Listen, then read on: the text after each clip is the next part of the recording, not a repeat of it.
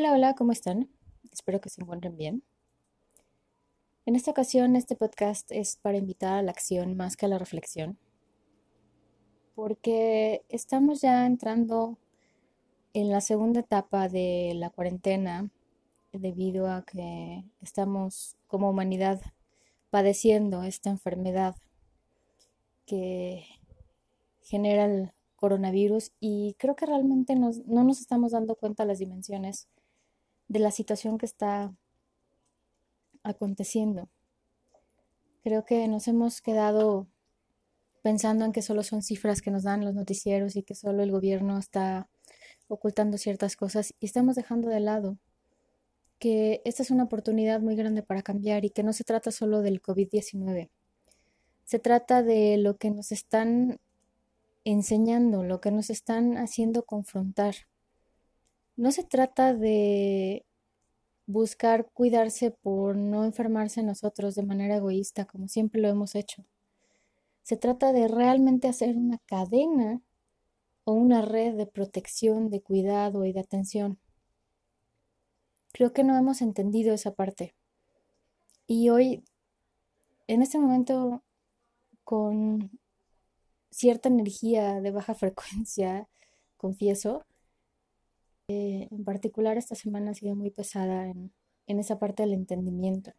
Al menos aquí en la Ciudad de México y en la zona donde vivo, que es en el sur de la Ciudad de México, muchas personas no han entendido el alcance de lo que puede suceder si nosotros no cuidamos esos aspectos y esos detalles que nos están pidiendo que hagamos. Y no solo es el gobierno de Andrés Manuel López Obrador, es el gobierno de otros países, es también la Organización Mundial de la Salud y también todos los ciudadanos que conformamos este planeta, que estamos dándonos cuenta que esta es una oportunidad de despertar de ese letargo de egoísmo, de egocentrismo, de narcisismo y de esas formas tan arrogantes y soberbias que hemos tenido durante siglos y que seguimos cultivando y que aún a pesar de que nos están enseñando a través de una enfermedad que hay que abrir nuestra conciencia, nuestro pensamiento y unirnos, seguimos pensando en que esto solo les va a pasar a unos cuantos. Seamos realistas y observemos y démonos cuenta que es un enemigo invisible y que nada, ni el dinero, ni una casa, ni un cubrebocas, ni un spray eh, de, de, de o una botella de cloro va a impedir que alguna persona se enferme. Estamos tratando como humanidad de entender por qué está sucediendo esto. Y dejemos de lado las teorías de conspiración, que si fue hecho, que si fue programado, que si alguien tiene la vacuna, que si no. Dejemos de lado eso y dejemos de lado todas las consecuencias económicas y todo ese tipo de cosas. Y pongámonos realmente con los pies en el piso donde debe de ser. ¿Qué no estamos observando? que estamos dejando de atender por estar pensando que esto solo es temporal. Y sí, lo será, pero el efecto de todo lo que está sucediendo no va a ser temporal, porque después de que suceda este, después de que se trate de entender cómo es que vamos a terminar con este virus, cómo es que vamos a vivir, cómo van a ser las dinámicas a partir de el tiempo de la cuarentena.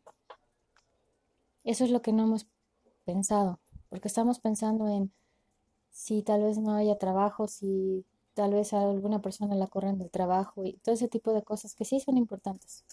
Pero estamos dejando de lado, lo siento, estoy en mi cocina, perdón por los ruidos. Estamos dejando de lado que no estamos atendiendo lo más importante, que sí nos está enseñando la convivencia, la dinámica familiar, las eh, relaciones interpersonales, pero también estamos dejando de lado la conexión real con el mundo, con nosotros mismos y con lo que nos rodea. Porque muchas veces escuchamos comentarios de mucha gente que se conecta en los en vivos de, Instagram, donde hay muchas personas que están dedicando con alma y corazón a atender, a ayudar, a contener a todas esas personas que no entienden lo que está sucediendo y la mayor parte de las quejas que las personas tienen es, estoy aburrida, no sé qué hacer, mis hijos ya me cansaron, no me llevo bien con mi familia, me siento mal, me siento triste. Pero, ¿qué estamos poniendo en eso? Creo que todos estamos igual. incluso todos los que nos dedicamos a todas estas eh, cuestiones del desarrollo personal, creo que tenemos una responsabilidad todavía más grande, porque tenemos que estar presentes para los que no saben tomar esas herramientas y aún así, aún teniendo las herramientas, confieso que hay muchas situaciones que nos hacen también a nosotros sentirnos mal. En lo particular, los primeros días fue terrible para mí y tuve que pedir ayuda también, que es muy sano pedir ayuda es algo que no estamos acostumbrados porque creemos que mostrarnos fuerte, fuertes y no mostrar la vulnerabilidad es lo que debe de ser. Y creo que eso es lo que ha estado llevando a este planeta, a esta humanidad, a este punto en el que no estamos entendiendo realmente la naturaleza del enemigo invisible que tenemos enfrente. Y digo enemigo invisible para que se entienda que realmente hay algo ahí que nos está moviendo a todos y no es que sea un enemigo real, porque no debemos de verlo así, sino debemos de ver esto como una oportunidad. Encontrar qué es lo que nos está diciendo la situación y qué es lo que me está diciendo mi cuerpo, mi mente, mis emociones con respecto a la dinámica con el resto de los seres humanos con los que estoy conviviendo. Y también qué tanta empatía y qué tanta tolerancia estoy teniendo al ver lo que las otras personas manifiestan de lo que les está sucediendo, porque también hay muchas personas que están tomando esto como broma. Muchas, muchas, muchas. Y sobre todo las nuevas generaciones y también las generaciones de la gente mayor. Están entendiendo que esto nada más es una cuestión eh, pequeñita y están imponiendo sus opiniones y su forma de ser a las cosas. Y de eso no se trata. No se trata de imponer porque tienes edad o no se trata de imponer porque tienes más conocimiento de la tecnología. Eso no se trata de edad, no se trata de tecnología, no se trata de sabiduría ni de inteligencia, se trata de amor puro, de entendimiento, de empatía, de bondad, de generosidad, de estar ahí presentes para lo que realmente es importante. Eso es lo que realmente es importante. Pero ¿qué estamos poniendo en el juego o en la ecuación para poder entender que esto es algo que nos está empujando a cambiar?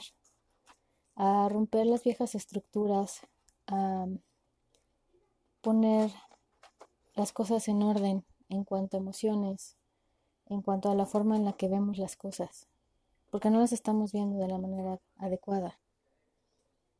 ¿Qué parte nos estamos perdiendo de la vida? ¿Qué parte nos estamos perdiendo en quejarnos porque estamos encerrados y no en ver la oportunidad de hacer muchas cosas? Seguimos todavía, ya llevamos en México, esa es la tercera semana, está terminando la tercera semana. Ya vamos para la cuarta semana. Y todavía escuchamos a gente quejándose porque está encerrada. Gente quejándose porque se siente mal, porque están aburridos. Gente que probablemente tiene todas las comodidades habidas y por haber. Y que llenó su casa de lujos y que al final se da cuenta que la llenó de lujos para aparentar y no para disfrutar, porque ahora que tienen la oportunidad de disfrutar no lo hacen, porque no lo hacen del modo en el que su viejo ego les estaba mostrando antes de todo esto que debía de hacer las cosas. Creo que es hora de abrir los ojos, los oídos y todos los sentidos para poner acción en cambiar las cosas. Y ese es el llamado que les hago en este pequeño podcast, a tomar acción, a analizar qué es lo que queremos de esta situación y cómo vamos a actuar y lo tenemos que planear y planearlo ya. Dejar de estar pensando en cosas que no son buenas, en dejar de aparentar o dejar de estar buscando cómo le gano el paso al que está enfrente. O dejar de pensar que yo soy más inteligente que el resto cuando no estoy viendo cómo está el proceso de la persona de enfrente. Creo que ya basta como humanidad de estar pensando en tonterías.